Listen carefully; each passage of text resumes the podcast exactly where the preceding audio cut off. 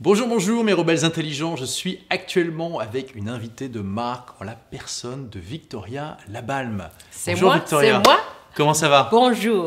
Bonjour Très Victoria. bien. Merci. Donc Victoria est une conférencière internationale de renom. Euh, Elle va partager dans cette vidéo justement comment eh bien, mieux communiquer dans tous les formats, hein, vidéo, audio, euh, quand vous faites des présentations, etc. Comme vous l'avez entendu, elle parle un petit peu français, Un petit peu. un petit peu puisque euh, bah, ton père était français. Oui. Mais voilà, pour qu'on aille vraiment au fond des choses dans cette interview, on va euh, pa- passer à l'anglais puisque c'est la langue natale de Victoria. So Victoria is a Hall of Fame uh, international speaker. Yep. You like you work with a lot of uh, very famous companies. We will talk about it like just after, and you will share today how basically to communicate better in all the different formats that come today, like video, audio, uh, how to do better presentations. Yes. So- and how to express your ideas. It's gonna be awesome. So first, can you tell us uh, for for what kind of companies you worked already? Well, I have done work with Microsoft, Starbucks, Wow. PayPal, French company that you know, JCDecaux, JC Deco. Yes. Uh, they have a North American division. I've worked with Cisco. I've worked with Zillow, New York Life Insurance, probably 700 organizations at this point. Wow, that's like a big stuff. It's big stuff. And also with a lot of entrepreneurs Mm-hmm. and also with a lot of artists. So I work in three categories executives, entrepreneurs, and artists.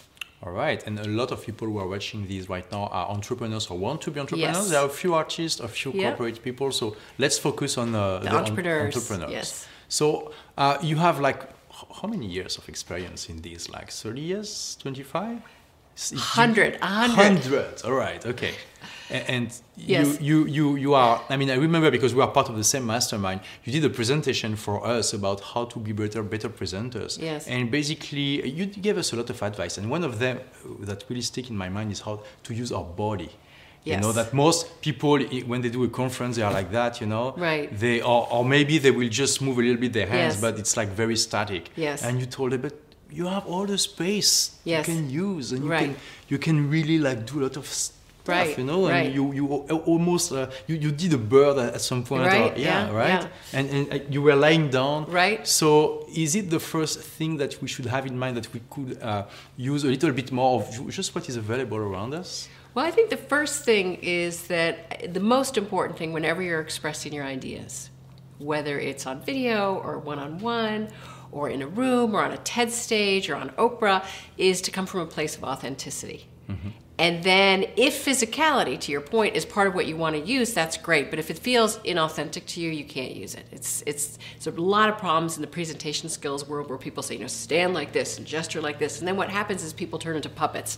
You know, this, by the way, in my opinion, is something you should never do because it's not. No one stands like this in life. Who stands like this in life? Nobody stands like this. I would life. like a coffee, please. Yeah, right? It's ridiculous. so when I see people doing what I call the pyramid hand, I know they're not authentic, mm. right? Because you've got to come from a place that's right. And I think when we're connected to what I call your through line, what's coming from within, we use our bodies naturally. And so part of what I do when I help entrepreneurs is I remove the barriers that mm-hmm. keep them from being who they really are. Hmm. Get out of your own way. And, and sometimes you, you maybe some people could like express themselves a little bit more with their body, but they, they, it's out of their comfort zone and they need a bit of training, right? that it's both. It's partly permission because uh-huh. sometimes people say to me, "Oh wow, I didn't know I could move around. I thought I had to stand like this." So part of it's permission to use the platform or use this frame, and part of it's training. So part of that's what I give them is is different strategies and techniques to use their body effectively. Hmm. And so, how? So you, you said it's really important to uh, be authentic and connected to uh, what we are. So, is there are there ways to make sure we are well connected to ourselves? Yes. Well, whenever you present, whenever you communicate, whenever you express your idea, the first thing I have people do is connect to what I call their through line. And that's a theater term. So in the program I have, Rock the Room, we talk about the through line. What is driving you from the inside out? Mm-hmm. It's not the theme, it's not the topic. It's why is this message important to you? Mm-hmm. Why, in the big scheme of life, does this really matter? And when mm. we get connected to that, not like I have to do a video, I have a meeting, I have to present on camera, I have to present live. It's if you were to stand up on the moon, mm-hmm. if you were to stand up on the moon and look back at your life here on Earth. So imagine you're up on the moon and you're looking back at this tiny globe, this green globe glowing in the dark night of outer space. From the moon, looking back at your life on Earth, why does this interview matter to you? Mm. I'll ask you right now. Like, let's imagine we're up there, Olivier. Okay, that's a so, good question. Okay, so, like, so I'm on the moon are, and I'm looking at me from like yeah, very far. far away, and you're here interviewing Victoria for your audience. Yeah. Why does this matter in the big scheme of life? Well, I help. I hope it will help people not to be uh, better to uh, expressing themselves and communicating their ideas, and you know, spreading their message. Okay. Yeah. So when you connected to that through line, that this whole interview is geared in that direction. Mm-hmm. So you're like, how can I help my audience express themselves better? When you come from that place, it's an authentic place. It's connected to what you believe. And so for me, my whole through line is around helping people express themselves. So whether it's my stepdaughter helping her be who she is, or whether it's me with this audience of entrepreneurs, or whether it's in Risk Forward, which is another communication I have where I help people do that in their lives. It's really about that. Okay. And the moment I try to do something else, it's problematic. so that's a really cool exercise that everyone can do like right now. Right? I yeah. call it the moon view. Stand up on the moon. moon view. And then I say, what's the nobility behind your work? It's mm, the same hmm, idea. Good question. What's the nobility? Mm. Because sometimes we get scared, I have to stand right or say the right things. You go, no, no, no, what's my through line? What's the nobility behind my work? What is this really all about? And it just changes your whole communication, and people can feel it. You can hmm. feel it. And so it's all about like also being clear about what your why is. Yes. It, so it's connected to uh, also what Simon Sinek shared, you know, in his famous Yeah, it's a little different. Okay, so what, what is the difference in your?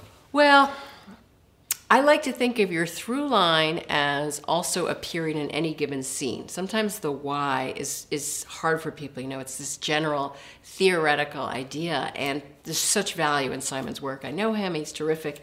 I also take the through line and I break it down to any given scene. So my background, I come from the performing arts. Mm-hmm. So I spent 20 years as a comedian, as a writer, performer on theater and film, and in the in the acting world we talk a lot about uh, an intention.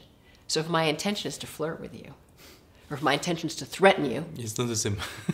right? Yeah. So I can still say the same words in any uh, intention. So, for example, if I want to say, um, excuse me, you know, we, we hear that phrase, excuse me, all the time. I could either mean like, oh, excuse me, like I'm sorry, or mm-hmm. my intention could be to get you to move out of my way. Yeah, excuse me. Yeah. Exactly. Or you can even be uh, angry. Right. Like, Excuse me. Yeah.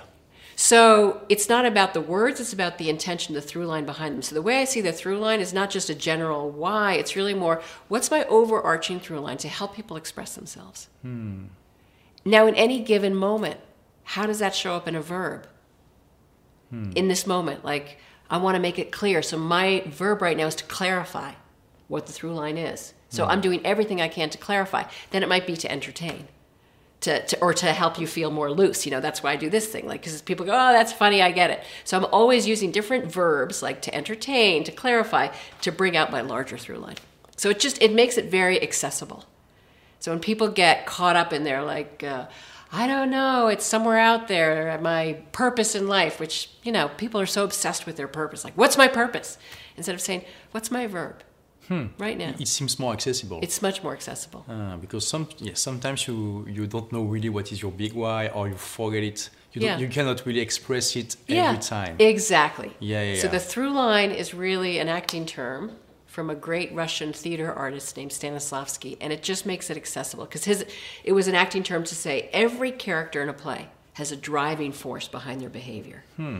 Every character is driven through the play by something, and so what's driving you, if your noble intent, your nobility behind your work is to help people express themselves mm-hmm. or the entrepreneurs to do better work, yeah. to have better lives, that's your noble intent. Yes, it is. Right.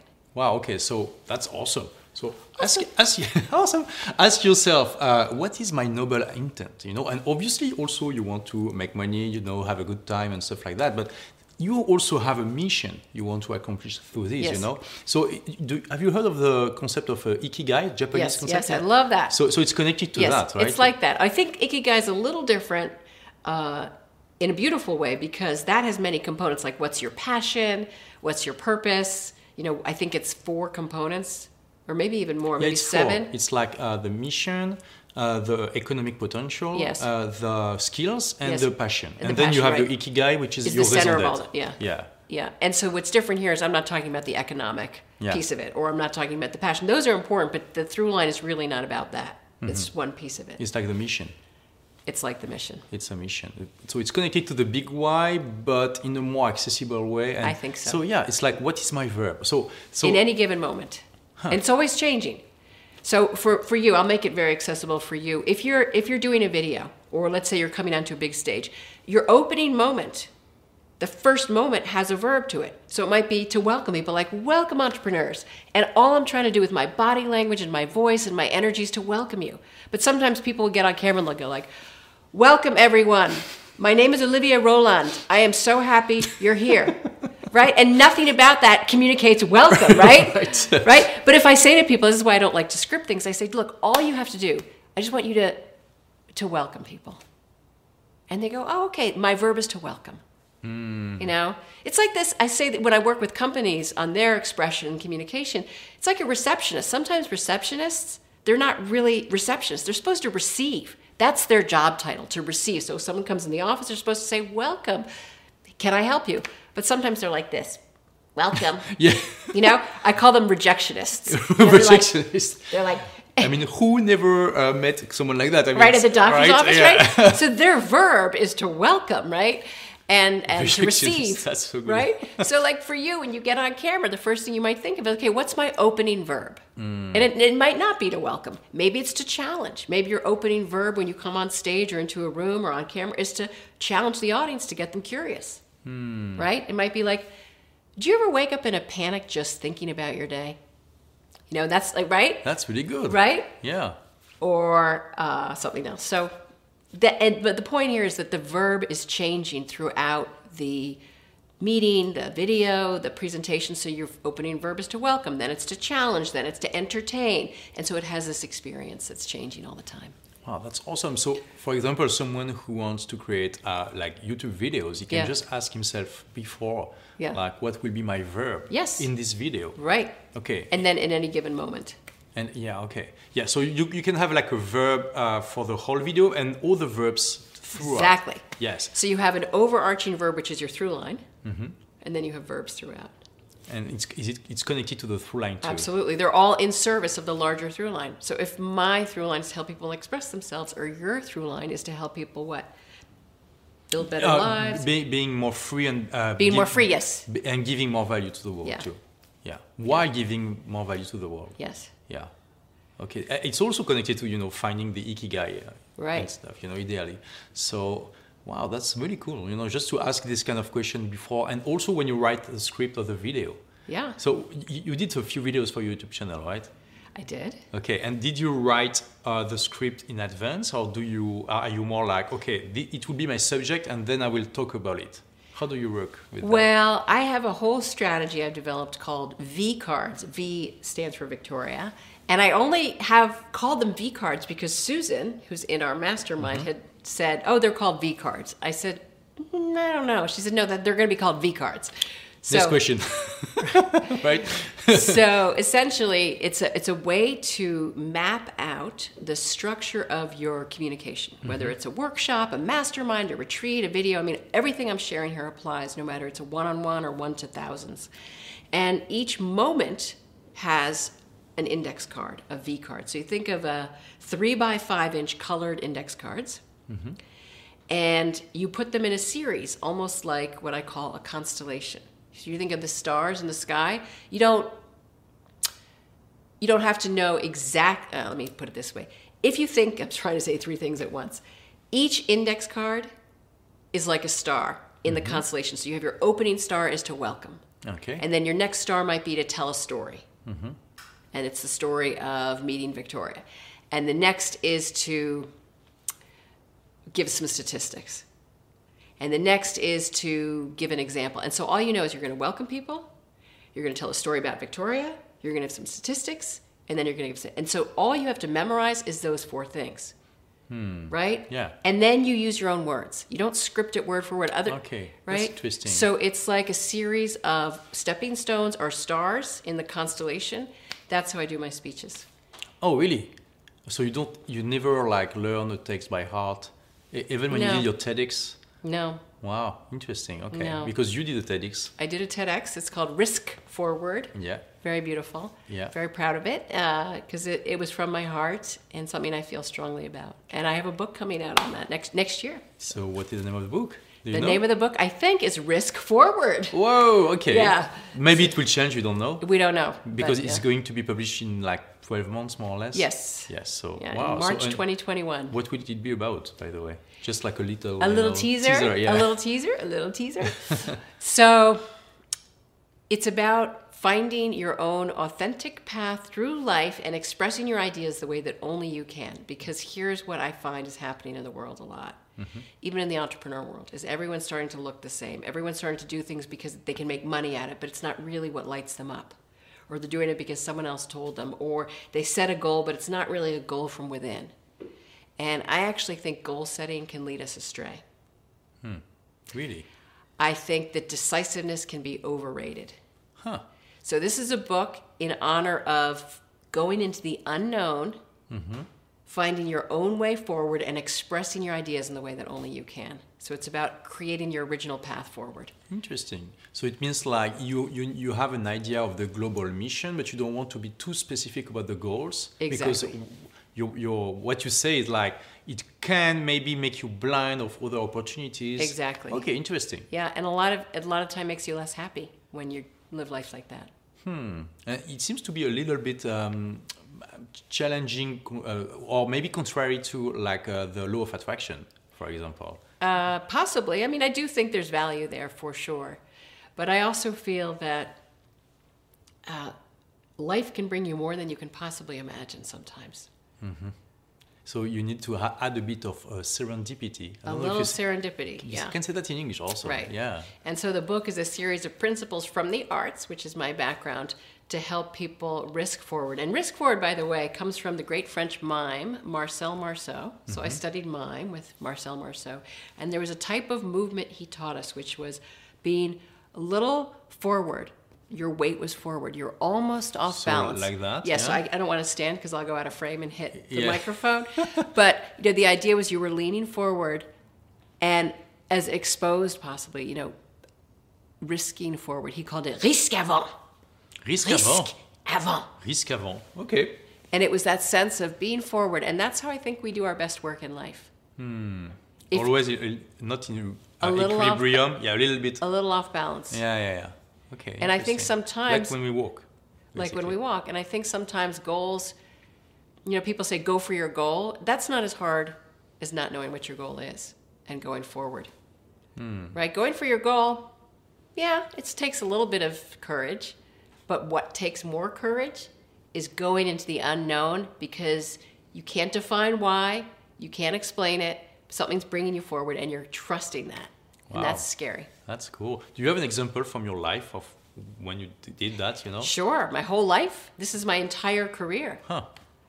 Yeah, I mean, it- when it, it started for me when I was in my 20s, and um, all my friends were getting very clear degrees, and they started graduating and getting PhDs and jobs, and I had none of that. I was studying mime, I was studying physical comedy, I was studying acting, I was studying mask and movement, like a clown, like a European uh, performance. And everyone said, you know, Where, what are you doing with all this? Where's that going? I didn't know.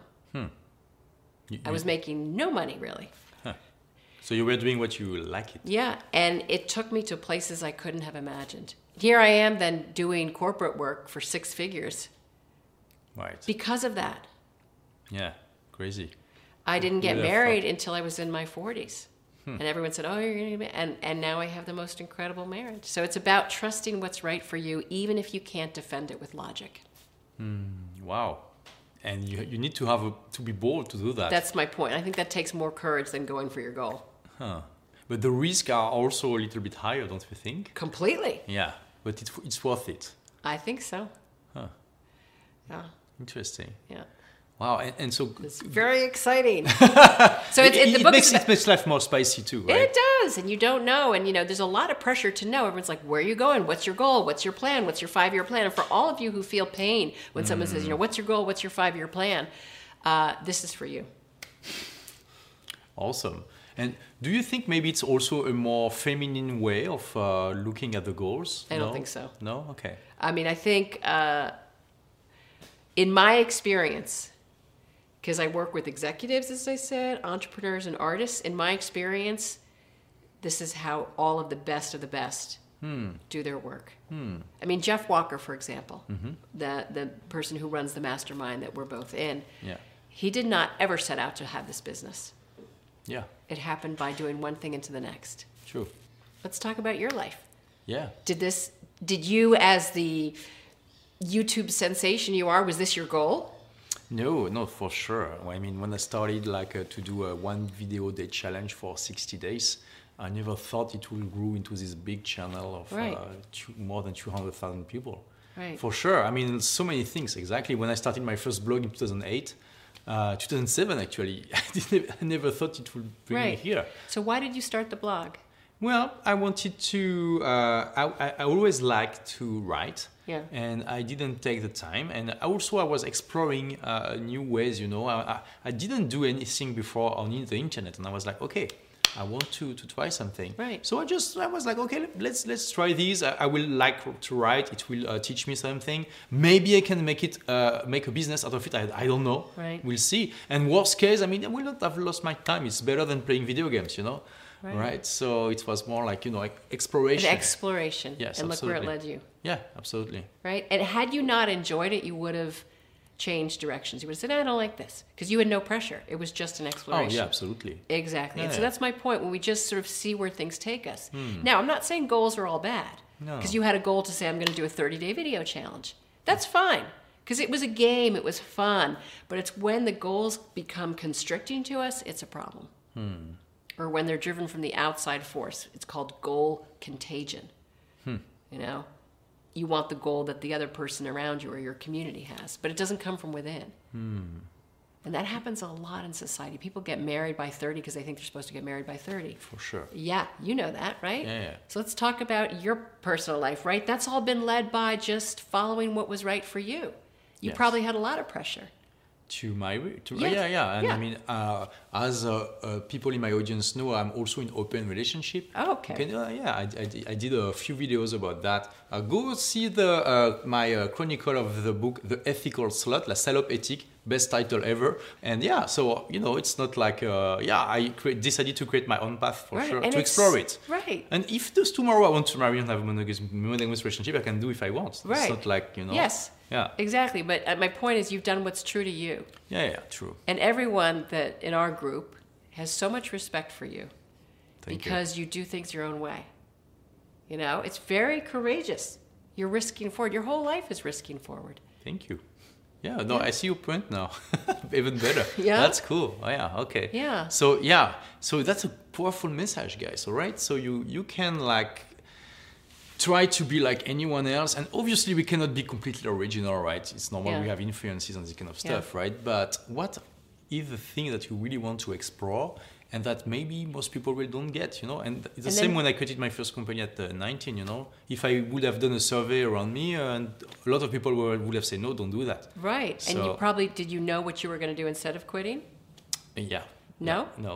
That's my point. You Yeah. went into the unknown, Yeah, yeah. right? And that's that's harder than going for a goal. You're like, I know this is not right. I don't know what it's going to be, but I know this is not right and I'm going to trust that. But I also had the goal of creating my business and make it successful. Yeah, So yeah. yeah. So, but yeah, it was the unknown in the th- sense that I didn't know where it would drive me, for sure. I knew it was amazing. But yeah, so, and yeah. you have an extraordinary life now. Yeah, I So, do. but that came from you risking forward. Anyway, that's the book that's coming out next year. So I know we're we'll talking do- about we'll Rock do- the road. we'll do another we'll, we'll do another video on that because there's a lot more to say. It's very exciting. But if you want a taste of it now, you can go to Risk Forward, and there's a video, uh, uh, TED, the TED video All that's right. out there. So Yeah. And so uh, let, let's go back to, uh, you know, the framework you gave to create videos. Yeah. Because it's really interesting because you said uh, there's always like this constellation. Yeah. And, you know, when I do videos, and I think a lot of people do that, they have bullet points. Yeah. But it's bullet points about content. You, it's bullet points about structure. Yes, Which I like. and experience. and experience. So Yeah. it's interesting because I mean I never Yeah. thought of that actually. Yeah. Yeah, Yeah. it's like introduction, story. Uh, Right. So yeah, I call it full spectrum speaking. So you want to think about like all the colors, like in a prism, like a rainbow. So if it's all just bullets of content, it's going to be like blue, blue, blue, blue, blue, blue, blue, blue, blue, and the audience. But if it's like you have a piece of content that's blue, and then you have a story that's bright yellow and it's funny, and then you have some quotations that might be green, and so it's like there's content and there's something that's bright and fun and a story, and then there's some quotations that inspire us, and so the audience is always having that full spectrum experience. So when I have my students map out their video or map out their talk, we actually put it on the index cards in the color. So, like the first card, which is the first star, might be, uh, let's see, it's a content piece, so maybe it's blue. And then we have a yellow index card that says story about, you know, when I fell off my bike, and that's a funny story. And you know that yellow is a story. yeah, Okay, so it's like a color code that you know it's a color code, and then you might have uh, a quotation that might go on a purple card. So I can come over if I'm coaching you, and I coach people by video all the time, and I have them lay out their cards. I'll go like, "You have too many stories in a row." Or you have too many bullet That's awesome. content, so you can see the composition Hmm. Of someone's speech. Like you can just, you know, we have a, a mutual friend named Ricardo, and he was he's one of my students, and he had laid out his speech, and we all came over to look at it. We went, "Oh, this is way too much content. There's too many points here." Right away. Right away, I didn't you don't even need to know the content per Yes. se, Yes. just the structure. Yeah. Which is awesome. because the core tenet, so Rock the Room, which is my program, is based on the concept that you always take your information and you merge it with an experience. Mm. What I mean by that is you have content, information you want to get across, but you're saying, how can I keep the audience on this journey so they're always engaged? Mm. So maybe I tell a story, maybe I show a video, maybe I do something physical. So you're telling them information, but you're making it, you're wrapping it in experiences. So then they learn, but they don't realize they're learning, and they're never bored. Hmm, that's really important, Right. especially in today when you know you have so many distractions Yeah. widely available Yeah. in a click. Yeah. And so, uh, do you? So you have a course about that called. Rock the Room. I do. And that's, but it's not only to rock a room; it's also to rock videos and Correct. any kind of content. Really. And do you have like a, Uh, a structure that you you saw are working better usually? You know, because like, do you know, for example? When you do a presentation of one hour, okay, for example, what ten percent will be stories, twenty percent will be, Yeah. uh, yeah, No, I don't. And I'll tell you why because every audience is different. Mm-hmm. So, for example, if you were speaking to financial analysts, right, or people that were very driven by data, like engineers, mm-hmm. the amount of information to experience is going to vary. Like, if you tell too many stories, yeah, they're going to say this is no value here, right. right? Yeah, you just So- need a little bit. It's like spice. You That's right. Put just the right amount. Yeah. Yeah. So when I teach Rock the Room, one of the first exercises we go through after the through line is who, what, where, when, why. So who's that audience? Because are they people who need a lot of entertainment? Are they people who want, you know, and then, you know, what are they there for? Where is this taking place? Because that affects everything, you know. Um, what time? Like, is it eight in the morning? You know, are you are you in a video funnel, or and they've seen many videos and they're exhausted? So what has to start the video to engage them? So you're always looking at, and then the why. What's the nobility behind the work? So you're always looking at each audience uniquely. Hmm. You know, Wow. right? So I, as a as a speaker, because part of my work is speaking, part of my work is teaching expression. If I'm speaking to the police force, which I have, Really? in New York City, the NYPD, the New York Police Department, it's very different than if I'm speaking to a thousand insurance agents. of course. What do you talk about to the police? I'm just curious. Uh, that was a long time ago. That was maybe 10 or 12 years ago. So they'd asked me to come in and do a communications workshop and, uh, and to also entertain them. It was the end of the year. okay. So that's also driven by what the client wants. You know? Okay. And so, yeah, n- now you people call you, you, you are like a reference in different agencies and uh, when people want to have like a, an inspirational amazing speaker they can book you through this kind of They can book me through an agency. Yeah. And one of the first questions I ask on the interview is what percentage of entertainment versus Hmm, Interesting education? question. Okay. and do you advise them about that? Usually, I? do you like tell them what will be, in your opinion, the best number? No, because, Because they, they- they, know, know the they know the whole experience. Yeah, So, for example, I was in Vegas two weeks ago. I had a small amount of time. Uh, the women had had a full day of information, They were exhausted and, and they just wanted me to come in and, and do something that was fun, okay. that gave them a little bit of value, but that was a lighthearted end of the day. You know, other times I'm on in the morning, they're like, we really want a lot of value here. We want them to learn and take notes, and that's a different speech. You can do both I can do both. because you have this amazing like training of Asbeam and uh, yeah. All of it. So then you just put together the cards to have that experience. wow, yeah. So I want to give you a tip that's fantastic. This is a game changer for all of you, for you, for the crew. I'm all ears. yeah. So uh, you may have heard it because people talk about it now after they've learned from me, but we call it KDF. KDF. Have you heard it? No, Oh, I, I can't wait. Okay. So in any moment of expression, you know, whether you're talking to your kid or you're talking to your lover or you're talking to an audience of a thousand, uh, you're thinking, what do I want them to know, do, and feel? Ah, yes, okay. No, I remember now. Okay. So that determines. know, do, and feel. Yeah, so know is the thing that we always think about. What's the content? What's the information? I have to teach all this. But what we forget is what actions do I want them to take? You know, what's the call to action? Or what do I really want them to do as a result? And then the piece that so often people forget is what do we want them to feel? Mm, true. Right? Yeah, yeah, yeah.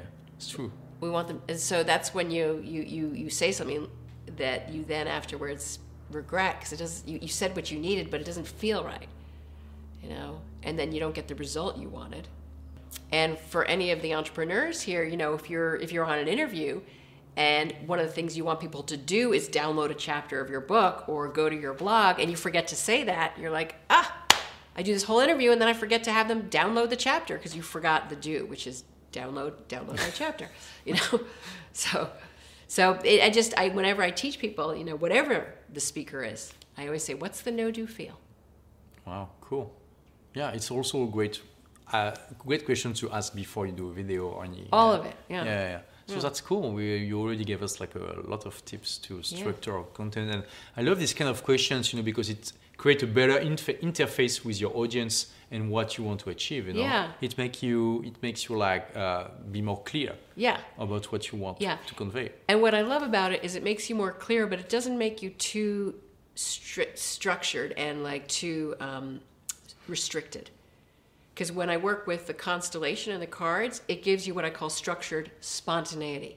Because you have the constellation, Structure spontaneity. right? So you have you kind of know where you're going, but you're not scripted every word. And what mm. happens when people read from a teleprompter is that they're kind of I call it tight to the rails. They're like stuck. They're like have to go through, and none of their expression come out because they're trying to get the words, right? Instead of just having that freedom of full expression, where they can be who they are, and they but they still know where they're going. They're not winging it. They know the first moment, they know the final moment, and they know each star in between.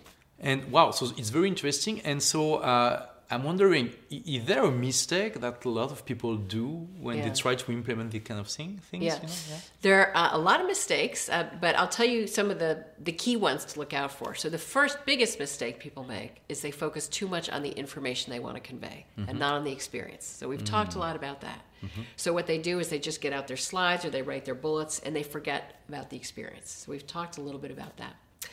The second thing that people do is that they plan the exact amount of time for the exact uh, time they're given. So let's just say if you said, Victoria, I'm going to give you 10 minutes, I would then make the mistake of planning 10 minutes of content. But you never want to plan 10 for 10 or 20 for 20 because it makes you, number one, it makes you feel pressed. Like if I had a given, if you have a keynote or you have a TED talk and you have 18 minutes or an hour, you want to plan, I call it the 10% rule.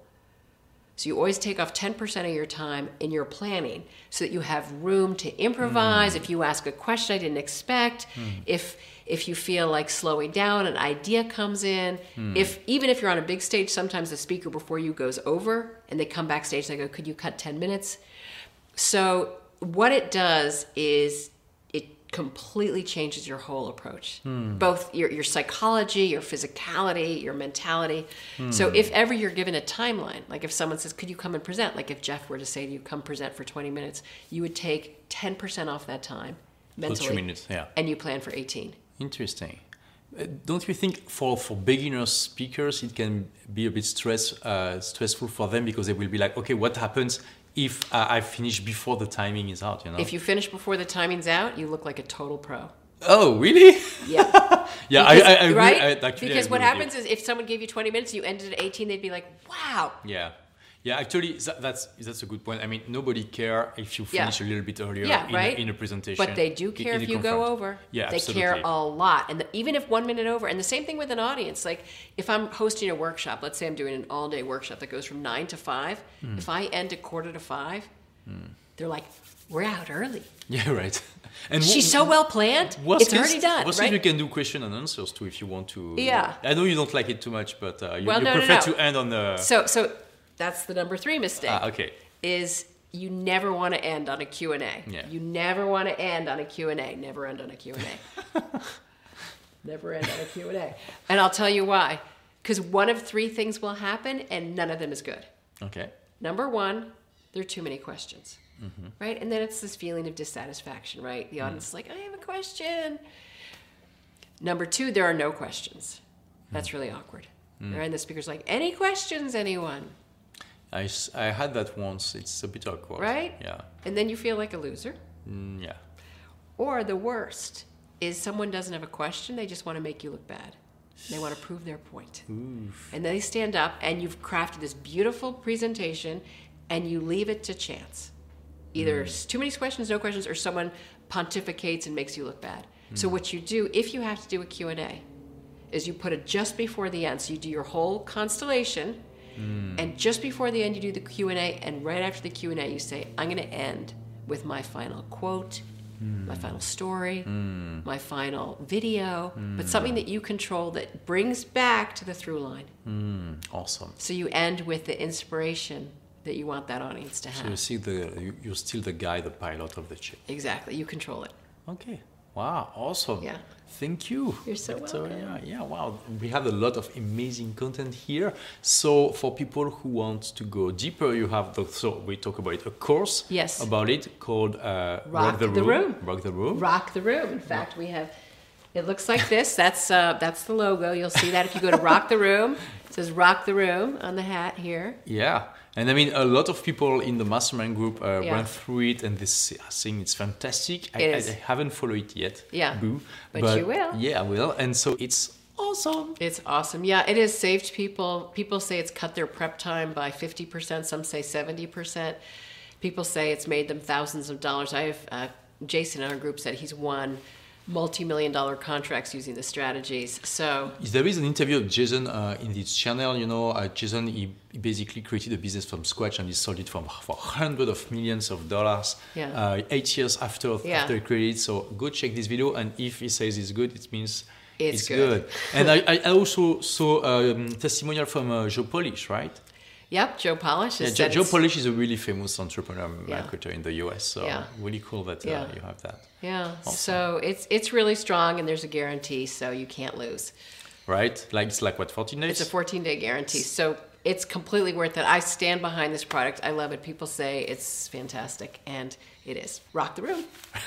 So thank you a lot, Victoria, for everything you shared. It was awesome. Merci d'avoir écouté ce podcast. Si vous l'avez aimé, est-ce que je peux vous demander une petite faveur? Laissez un commentaire sur iTunes pour dire ce que vous appréciez dans le podcast, tout simplement. Ça aidera d'autres rebelles intelligents comme vous à trouver le podcast et puis à être inspirés tous les jours ou presque par lui. Merci et à très vite pour de nouvelles aventures.